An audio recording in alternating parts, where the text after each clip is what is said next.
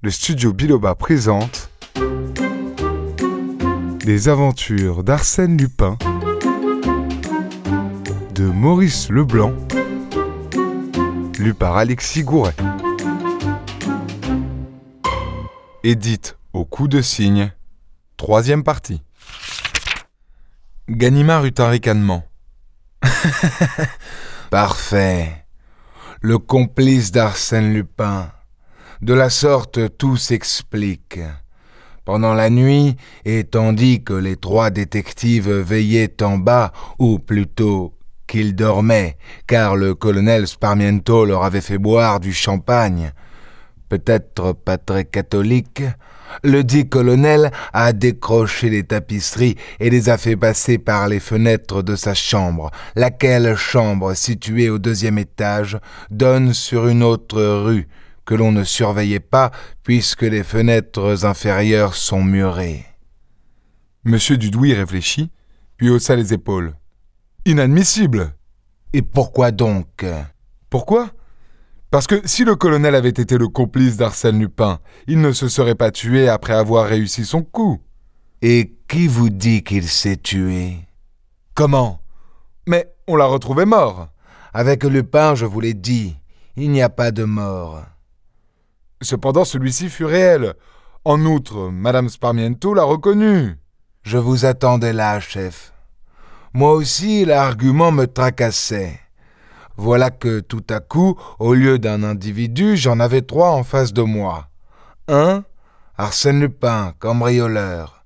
Deux, son complice, le colonel Sparmiento. Trois, un mort. Trop de richesses, Seigneur Dieu, n'en jetez plus. Ganimard saisit une liasse de journaux, la déficela et présenta l'un d'eux à M. Dudouis. Vous vous rappelez, chef, quand vous êtes venu, je feuilletais les journaux.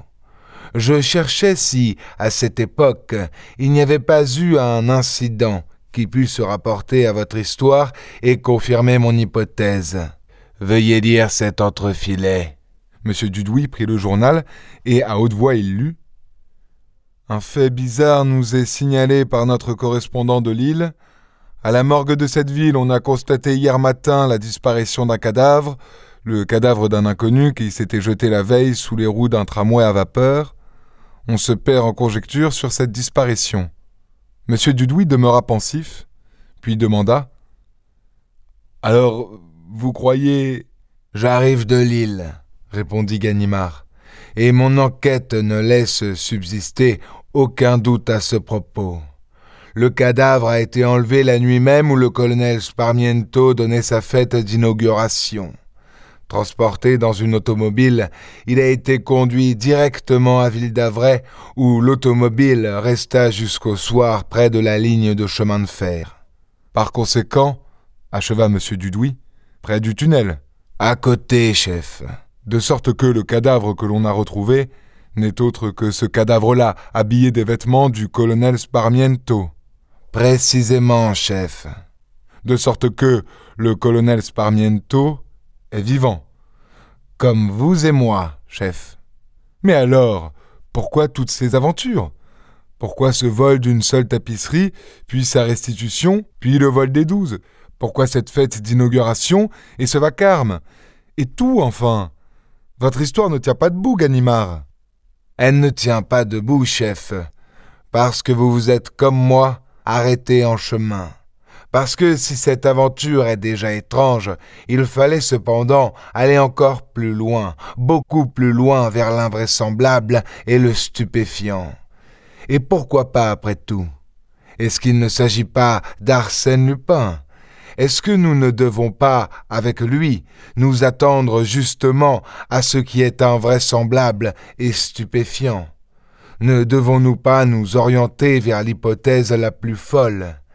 Et quand je dis la plus folle, le mot n'est pas exact. Tout cela, au contraire, est d'une logique admirable et d'une simplicité enfantine. Des complices, ils vous trahissent. Des complices, à quoi bon quand il est si commode et si naturel d'agir soi-même, en personne, avec ses propres mains et par ses propres moyens? Qu'est-ce que vous dites? Qu'est-ce que vous dites? Scanda M. Dudouis avec un effarement qui croissait à chaque exclamation. Ganimard eut un nouveau ricanement. Ça vous suffoque, n'est-ce pas, chef? C'est comme moi le jour où vous êtes venu me voir ici et que l'idée me travaillait. J'étais abruti de surprise. Et pourtant, je l'ai pratiqué, le client. Je sais de quoi il est capable. Mais celle-là, non, elle est trop raide. Impossible, impossible, répétait M. Dudouis à voix basse. Très possible au contraire, chef, et très logique et très normal, aussi limpide que le mystère de la Sainte Trinité. C'est la triple incarnation d'un seul et même individu. Un enfant résoudrait ce problème en une minute par simple élimination. Supprimons le mort, il nous reste Sparmiento et Lupin. Supprimons Sparmiento. Il nous reste Lupin murmura le chef de la sûreté. Oui, chef. Lupin tout court. Lupin en deux syllabes et en cinq lettres. Lupin décortiqué de son enveloppe brésilienne.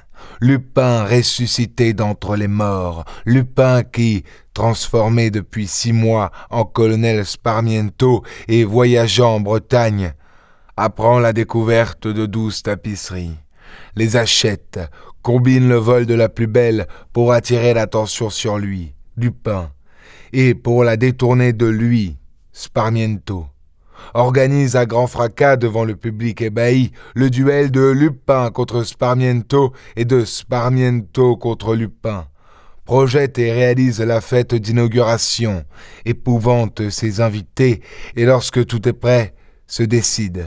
En tant que Lupin vole les tapisseries de Sparmiento, en tant que Sparmiento disparaît, victime de Lupin, et meurt insoupçonné, insoupçonnable, regretté par ses amis, plaint par la foule et laissant derrière lui, pour empocher les bénéfices de l'affaire. Ici, Ganimard s'arrêta, regarda le chef, et d'un ton qui soulignait l'importance de ses paroles, acheva. Laissant derrière lui une veuve inconsolable.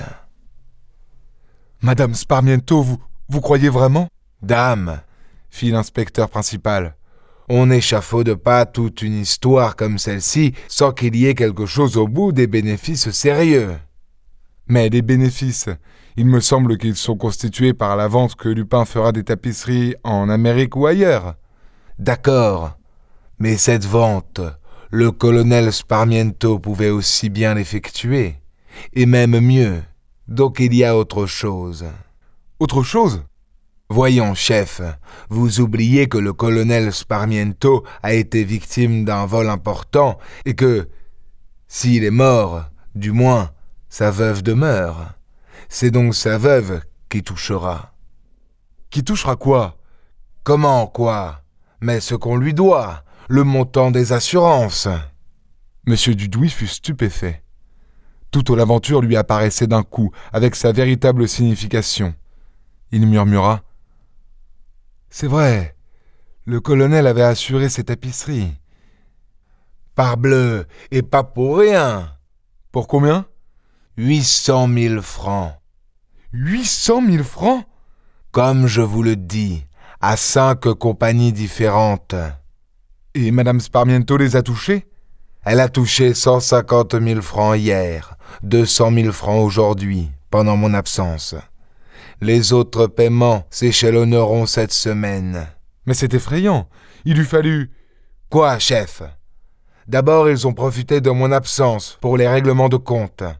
C'est à mon retour, par la rencontre imprévue d'un directeur de compagnie d'assurance que je connais et que j'ai fait parler, que j'ai appris la chose. Le chef de la sûreté se tut assez longtemps, abasourdi.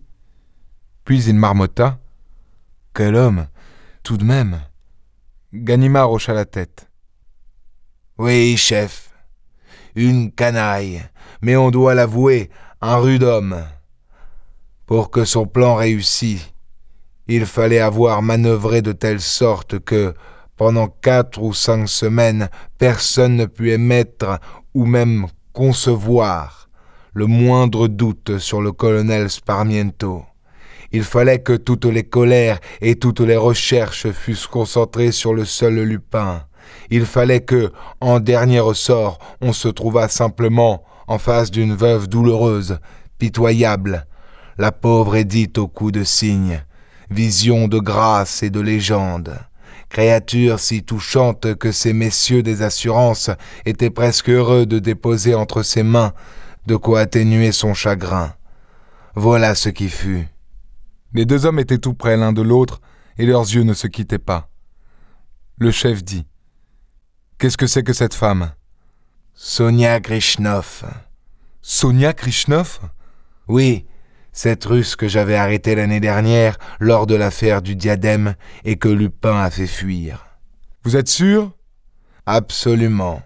Dérouté comme tout le monde par les machinations de Lupin, je n'avais pas porté mon attention sur elle. Mais quand j'ai su le rôle qu'elle jouait, je me suis souvenu. C'est bien Sonia, métamorphosée en anglaise Sonia, qui, par amour pour Lupin, n'hésiterait pas à se faire tuer. Monsieur Dudouis approuva. Bonne prise, Ganimard. J'ai mieux à vous offrir, chef. Ah? Et quoi donc? La vieille nourrice de Lupin. Victoire Elle est ici depuis que Madame Sparmiento joue les veuves. C'est la cuisinière. Oh oh fit Monsieur Dudouis. Mes compliments, Ganimard.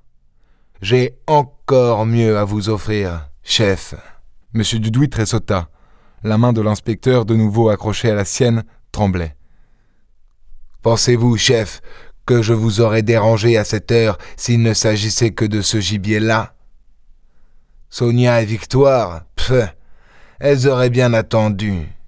Alors murmura M. Dudouis, qui comprenait enfin l'agitation de l'inspecteur principal. Alors vous avez deviné, chef. Il est là?